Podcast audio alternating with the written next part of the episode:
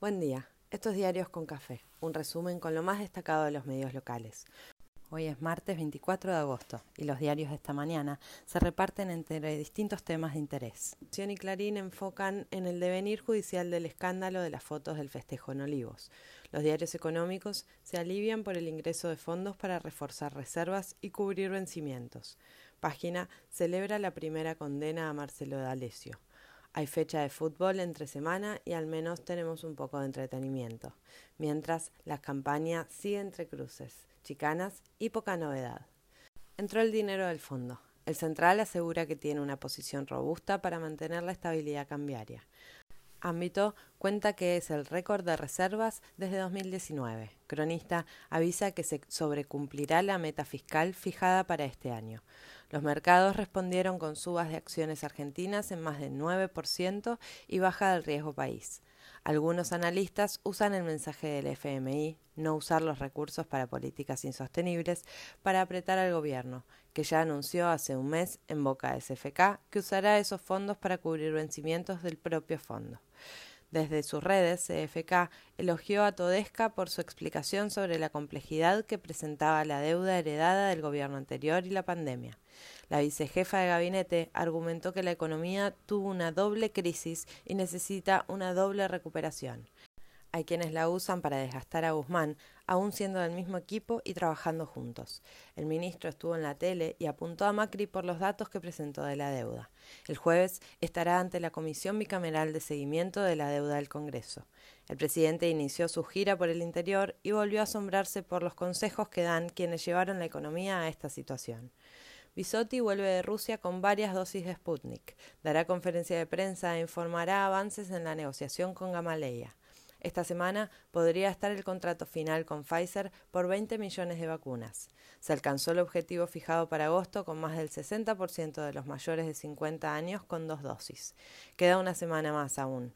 Sería bueno imprimirle más velocidad. Ayer el infectólogo y asesor presidencial Eduardo López lamentó la demora en aplicar las dosis recibidas. Habló del fracaso y el gobierno lo lamentó y dio sus argumentos se confirmó la segunda muerte por la variante Delta, un contacto estrecho del paciente cero de Córdoba. De todos modos, el gobierno reconoce que está cerquita de confirmarse la circulación comunitaria, aunque no estallaron los contagios. Ayer se reportaron 257 muertes y 6.135 nuevos contagios en el país. Deja de regir la cuarentena obligatoria en España para viajeros que llegan desde Argentina. La justicia pide llegar a arreglo con pasajeros argentinos varados que se les complicó la vuelta. En tapa de Clarín destacan que el gobierno entregó lista de ingresos a Olivos durante la cuarentena. En Nación muestran dilemas oficiales sobre negar el delito o avanzar a una conciliación con pago de multa o donación. En Infobae, cerca del presidente argumentan la estrategia judicial y lejos de despejar la polémica, sigue en el berenjenal. Avisa que irá a Comodoro y buscará llegar a un acuerdo por el incumplimiento, no por el delito que, insiste, no cometió. Lo defenderá Dalbón, aunque ayer decía que prefería un penalista. Infobae habla de preocupación por los datos de las encuestas a 20 días de las elecciones. La oposición pide mejoras en el sistema de carga de telegramas y transmisión de datos. Se conocieron los spots de los candidatos del oficialismo y Tolosa Paz contó que tiene 16 nietos pese a su edad. Estallaron los comentarios y los memes. En su visita a Tandil sostuvo que el salario no es costo, sino el inicio del movimiento del sistema productivo. Cuentan que el Congreso no tendría sesiones hasta después de las PASO.